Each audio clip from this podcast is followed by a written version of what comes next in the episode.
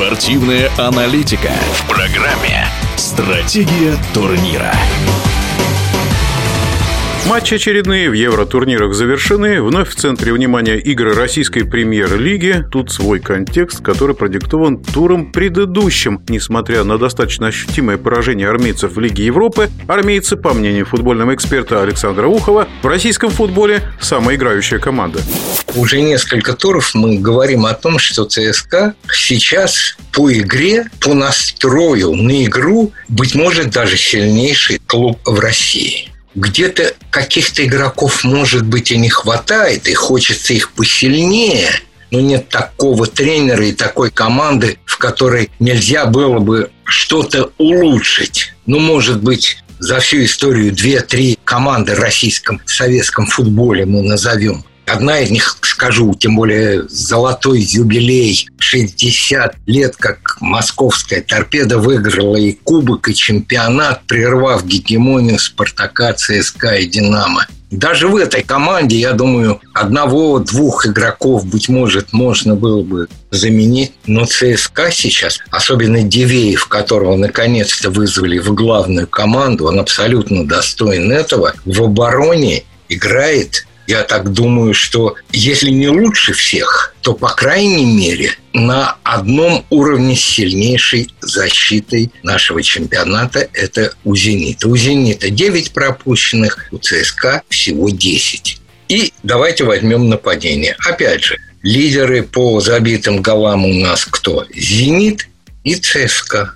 И смотреть на игру молодежи ЦСКА, наверное, даже тем, кто против армейцев все равно интересно, приятно, и эта игра радует глаз. В матче с Ротором они были, конечно, сильнее. Причем гол кто забил? Тот, кто в последних играх не принимает участие с первых минут. Загоев, и гол очень хороший был. Сейчас, я надеюсь, Фукс поправится, Гаич наконец раскроется, Джуки сможет наконец правильно реализовывать тот потенциал, который у него есть, прежде всего удары по воротам. И эта команда может надолго удержаться в лидерах, это уж точно, а возможно и на первом месте. Александр Петрович, а что касается немецких футбольных клубов, я имею в виду «Динамо» и «Спартак». «Спартак», знаете, такой образ у меня возник во время игры, что вот когда Тедеско сидел в ложе, это как будто бы электрик вырубил рубильник. И команда играет совершенно в другой футбол. Абсолютно без эмоций, без напряжения. Почему вот ассоциация такая с электриком? Не было в игре «Спартака» вот этого напряжения, которое у них в последних матчах было, когда Тедеско находился на бровке – Другим я совершенно не могу объяснить ничем такую игру московского «Спартака». Один опасный момент у чужих ворот. Один за всю игру. Все остальное – это перекатывание мяча безопаснейших проходов, подходов. Ударов практически не было по воротам.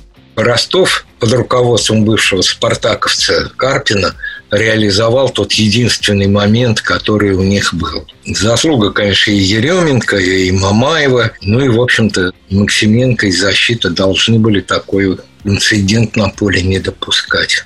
Ну а «Динамо» и Тамбов выдали такой матч. Знаете, у меня создавалось впечатление после того, как э, Тамбов остался в девятером. Игра будет длиться, пока «Динамо» не забьет гол. Я уж не помню, на какой добавленной минуте, ну там 95-й, 96-й, возможно, «Динамо» забила. И Красев не свистнул. Ну, решил, ладно, давайте еще поиграйте секунд 30. И тут на тебе нарушение в своей штрафной динамовцев Камличенко.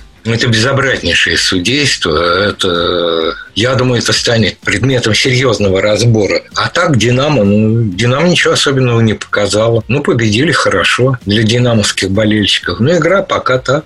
Кстати, об игре. Вот «Зенит» показал в Лиге чемпионов неплохую, мне кажется, игру. И вот, наверное, на команду как-то влияют вот эти разговоры о приезде аргентинца в Петербург, что он возглавит команду. Дайте я начну с реплики Симака, который сказал, если Пакетина приедет в Россию, это будет очень хорошо. А приедет ли он в «Зенит», Я такой информации не имею. И таких слухов не распускаю. Спросите у тех, кто этим занимается. Мы с вами говорили о том, что эти слухи могут идти только практически из двух источников.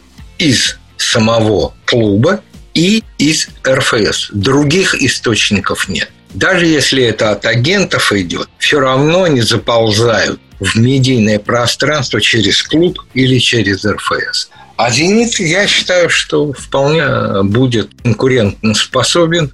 В итоге турнирная таблица наверное, все-таки приобретет тот вид, который она была в прошлом году. Вот только кто будет на втором месте, я уже не думаю, что «Локомотив». Вот три команды сейчас – ЦСКА, «Зенит» и «Спартак». А в каком порядке? Ну, преимущество, пока я считаю, все-таки потенциальное у «Зенита».